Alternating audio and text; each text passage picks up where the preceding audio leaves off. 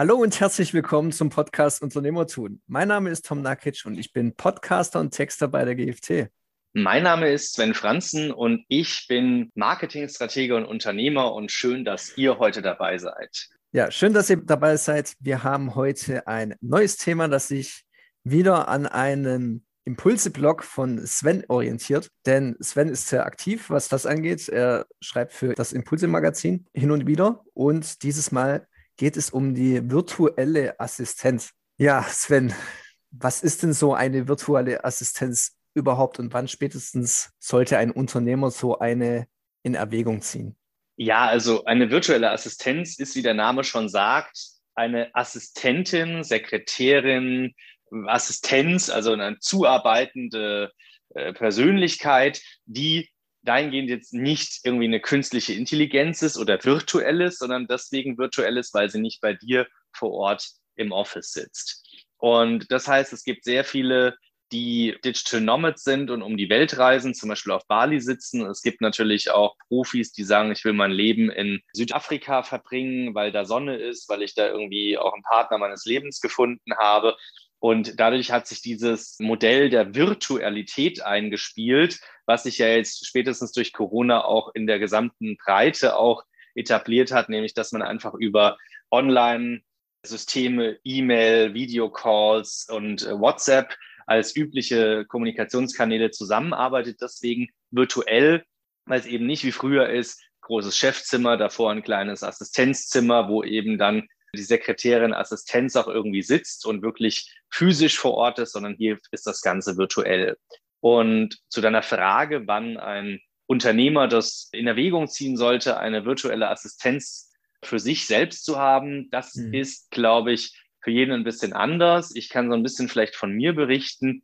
Bei mir war es so, dass ich gemerkt habe, sehr viele Aufgaben wiederholen sich. Das sind Aufgaben, die mir zum Teil keinen Spaß mehr machen, die ich jetzt auch vielleicht einfach zu lange schon übernommen habe, die zum Teil auch vielleicht mal ganz brutal gesagt, wo ich als Unternehmer vielleicht zu wertvoll bin, weil es sinnvoll ist, dass ich strategisch an meinem Unternehmen arbeite, dass ich im Sales und Vertrieb für die Kunden da bin und für mein Unternehmen arbeite. Und aus dem Grund habe ich entschieden, hier mit Assistenzen zu arbeiten. Ich habe tatsächlich das schon mal vor fünf Jahren versucht, da hat es irgendwie nicht gepasst und war auch nicht so gut. Und dann habe ich es mit festangestellten Mitarbeitern versucht und da war immer das Problem, wenn ich jetzt gerade mal weiter weg war, war dann die Führung nicht so gut. Homeoffice hat auch im letzten Jahr nicht so gut geklappt. Diese Virtualität war da einfach nicht so eingespielt. Und du hast bei einem festangestellten Mitarbeiter natürlich auch immer die Schwierigkeit, brauchst du denjenigen jetzt eine Stunde oder zehn Stunden oder 30 Stunden die Woche, das ist eigentlich egal, es gibt einen Arbeitsvertrag und der gilt. Bei der virtuellen Assistenz ist es häufig so, dass du die entweder über ein Assistenznetzwerk einkaufst oder eben, dass du sie auf Freelancer-Basis eben nach Stundenpaketen, monatlichen Stundenabos einkaufst und dadurch eben auch zu guten Stundenpreisen aber auf Freelance-Basis nach den angefallenen Stunden oder für das Paket, wofür du dich committest, denjenigen einkaufst, was du jederzeit auch sympathisch anpassen kannst. Und deswegen ist an der Stelle hier das Momentum, wo ich sage, es ist für mich besser als eine Festanstellung. Und nochmal, um auf deine Grundfrage zurückzukommen, wann spätestens sollte man eine Assistenz in Erwägung ziehen, wenn man Aufgaben hat, die regelmäßig wiederkommen, die Zeitfresser sind, die einem keine Spaß machen die vielleicht zu einfach sind, die auch jemand anderes übernehmen kann, ohne sich da sehr tief als Experte in eine Angelegenheit einzuarbeiten. Und wenn man einfach merkt, dass man auch mehr Freiräume möchte, man kann das natürlich auch als Luxus nutzen und sich Freiräume schaffen, aber sich sicher ist, dass eine Festanstellung, eine Vollzeitstelle da nicht sinnvoll ist, sondern dass man mit jemandem eben virtuell und auf einer lockeren und ich sag mal dynamischen, flexiblen Basis zusammenarbeiten möchte. Mhm. Ja, und bevor wir jetzt überhaupt erst zu den Kriterien kommen, äh, was so eine Assistentin bestenfalls erfüllen sollte, warum müssen denn manche Unternehmer erst diesen Prozess durchlaufen, dass sie erkennen, ja, ich kann Aufgaben abgeben, für die brauche ich eine Assistentin. Wie hast du diesen Prozess durchlaufen? Warum müssen manche Unternehmer überhaupt erst lernen, solche Aufgaben auch mal abzugeben oder an andere zu delegieren? Das ist eine sehr spannende Frage, Tom. Ich glaube, da gibt es verschiedene Ausprägungen. Also die eine Ausprägung ist natürlich, wenn man startet, startet man ja meistens bei Null, man hat nicht viel Geld, also will auch nicht viel Kosten produzieren und Geld ausgeben und man macht alles alleine. Das heißt, man weiß, wie die Aufgaben gehen, man muss nicht mit niemandem seine Gedanken und Prozesse teilen, man muss niemanden schulen und coachen und reinholen in die eigenen Gedanken und Arbeitsweisen. Ist dahingehend sehr einfach und ja auch bequem, weil ich mich nicht darum kümmern muss, ob das für andere nachvollziehbar ist und wie es umgesetzt wird. Und äh, deswegen tue ich einfach alles selbst. Ich glaube, das ist so das Thema aus der Gründerzeit noch, oh, ich mache alles selbst und es läuft ja auch irgendwie, dass man da erstmal die Einsicht gewinnen muss, dass wenn ich das vielleicht abgeben würde, ich meine Stunde, die teurer ist, noch mehr multiplizieren und verkaufen könnte, heißt mehr Umsatz und Gewinn für die Firma.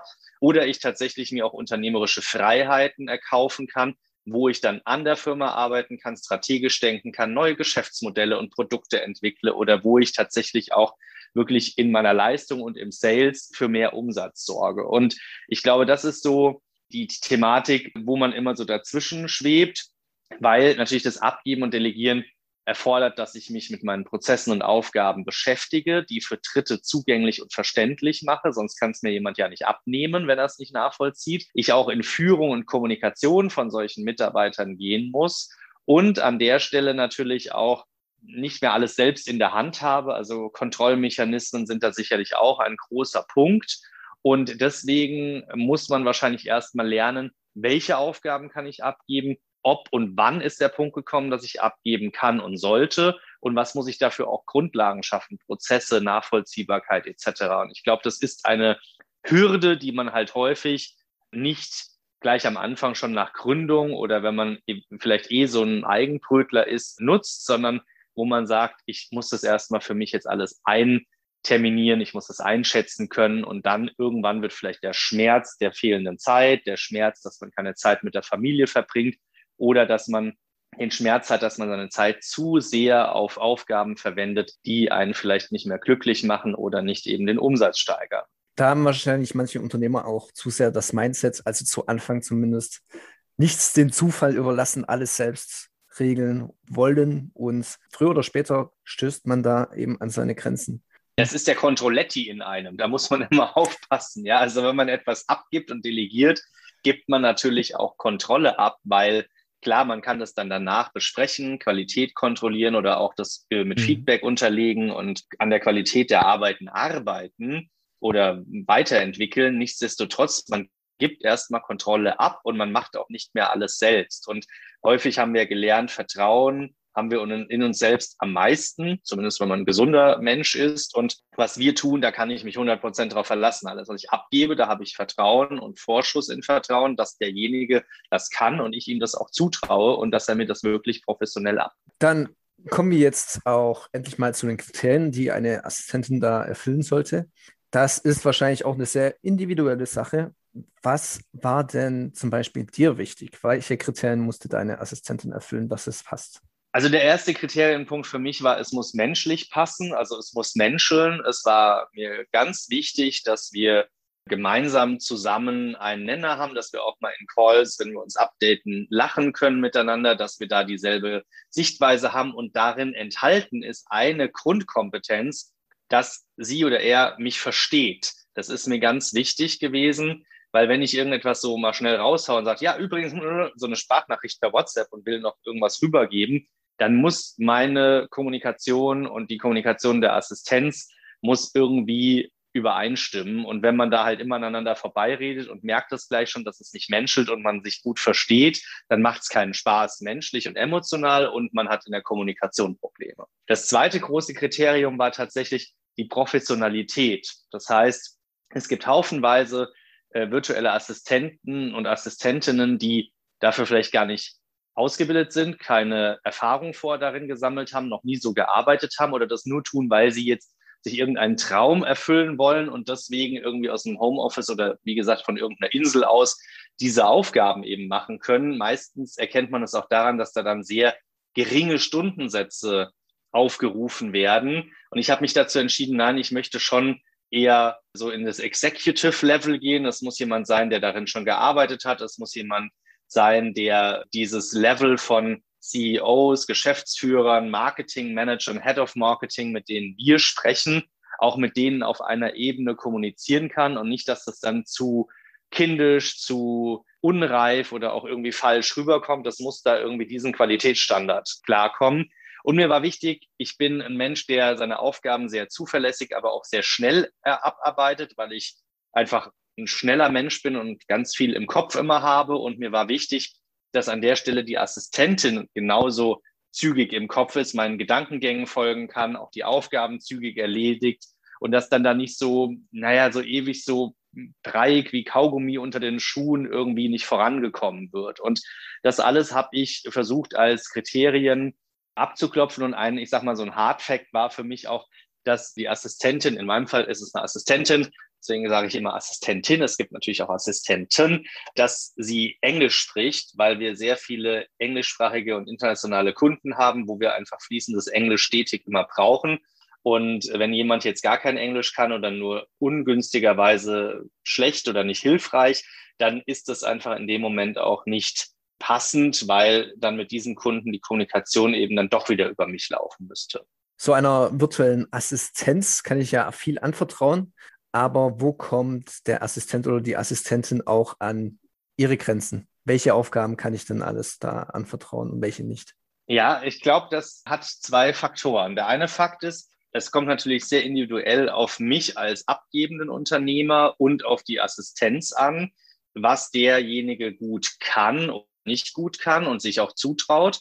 Und dann kommt es natürlich darauf an, vom, äh, vom Abgeben her, habe ich jetzt, wie gesagt, so eine ich sage jetzt mal eher Basic-Assistenz oder eher so eine Executive-Assistenz, wo ich halt schon eine gewisse Berufserfahrung habe und auch sehr viel Background oder auch eine Ausbildung? Oder ist es jemand, der das eher so als Quereinsteiger macht? Und ich glaube, damit steht und fällt es. Bei mir persönlich ist so, dass ich einfach gesagt habe, wir testen in den ersten zwei, drei Monaten einfach unsere Grenzen aus und ich gebe alles ab, wo ich keine Zeit, keine Lust, zu habe, dass es in irgendeiner Form von dir erledigt wird. Und sie hat gesagt, ja, genau so machen wir es. Und es gibt auch tatsächlich Aufgaben, und das schätze ich sehr an ihr, wo sie ganz klar sagt, das traue ich mir jetzt nicht zu, das will ich nicht, das kann ich nicht, da habe ich keinen Spaß dran. Und diese Kategorien von Aufgaben sind dann entweder Aufgaben, die an andere Mitarbeiter und Teammitglieder in meinem Team gehen oder wo ich dann irgendwann sage, okay, das und das muss ich dann offensichtlich selbst übernehmen. Und bei den Grenzen muss man auch immer aufpassen. Das ist jetzt gerade auch, haben wir gestern in unserem Update nochmal drüber gesprochen, welche Aufgaben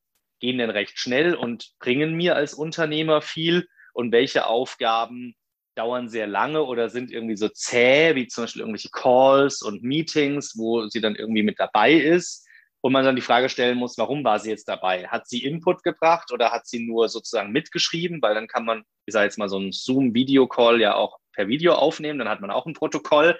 Da ist also die Frage, wo setze ich wirklich meine Assistenz immer ein, dass es mir größtmöglichen Nutzen bringt und die Aufgabe nicht zu zählt oder sehr viel Zeit in Anspruch nimmt. Und das ist etwas, was an der Stelle hier für mich auch wichtig ist, dass wir da schauen, wo sind unsere Grenzen, wie kann man das abstimmen und das muss man einfach ausprobieren. Das ist abhängig von Unternehmer, der abgibt und wie gut ist die Assistenz, was traut sie sich alles zu und wie ist das dann auch im Lessons Learned, wenn man als Feedback zurückblickt, wenn die Aufgaben erledigt sind, was war da jetzt lang, was war quick und zügig erledigt, was war gut und was vielleicht eher nicht so passend. Ja, das glaube ich, wird sich einfach einschleifen, die ersten drei Monate.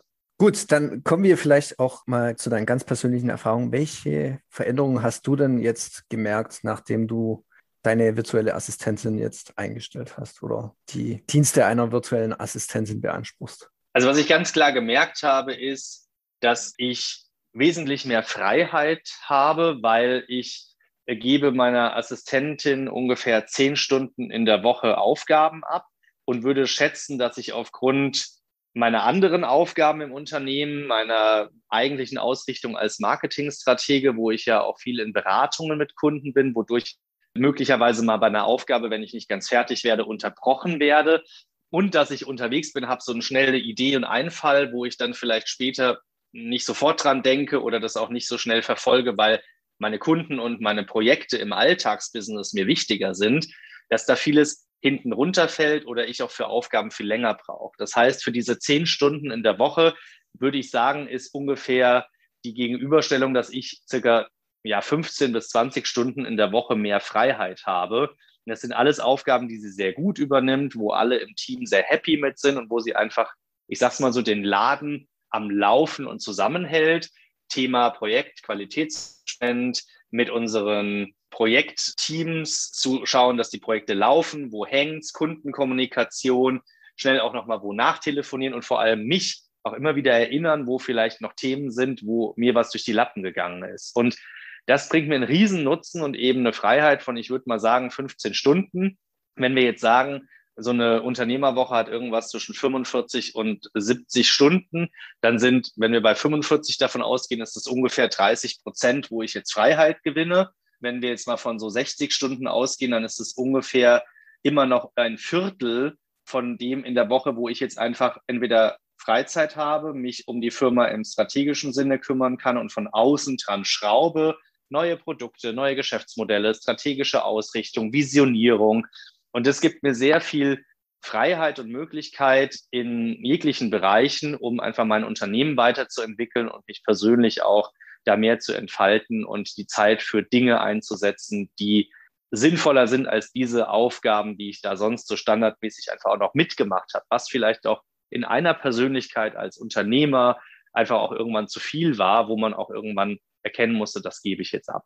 Ja, 15 Stunden in der Woche sind natürlich auch eine Menge Holz. Vielleicht trägt es ja den einen oder anderen an, sich so eine virtuelle Assistentin oder einen virtuellen Assistent auch, ja, sich die Dienste davon zu sichern.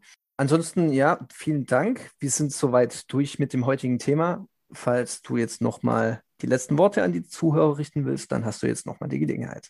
Ja, liebe Zuhörer, ich kann euch nur empfehlen, denkt ganz klar drüber nach, was sind Zeitfresser, auf welche Aufgaben habe ich keine Lust oder die machen mir keinen Spaß, weil das sind Aufgaben, die euch Zeit kosten, die euch belasten und die euch auch irgendwo die Freude am Alltag nehmen und euch zeitlich eingrenzen, dass ihr die Zeit für Sport, Gesundheit oder auch die Familie und Freunde nutzen könnt oder sie eben im Unternehmen einsetzt, indem ihr am Unternehmen arbeitet, euer Unternehmen strategisch mit einer Vision entwickelt und nach vorne bringt und eben diese eher operativen, wiederholenden, repetitiven Aufgaben wirklich direkt abgeben könnt, um einfach da Zeit zu gewinnen und damit auch ganz viel Freiheit. Es ist es wert. Mir persönlich bringt das sehr viel und an der Stelle schon mal herzlichen Dank an Miriam. Und ja, ich kann es euch nur empfehlen und schreibt uns gerne Fragen, die ihr zu dem Thema VPA oder virtuelle persönliche Assistenz habt, dann können wir die gerne auch in einem der nächsten Blogs beantworten. Gut, vielen Dank, Sven, und vielen Dank an die Zuhörer. Bis zum nächsten Mal. Macht's gut. Danke, dass ihr dabei wart. Bis dahin. Ciao.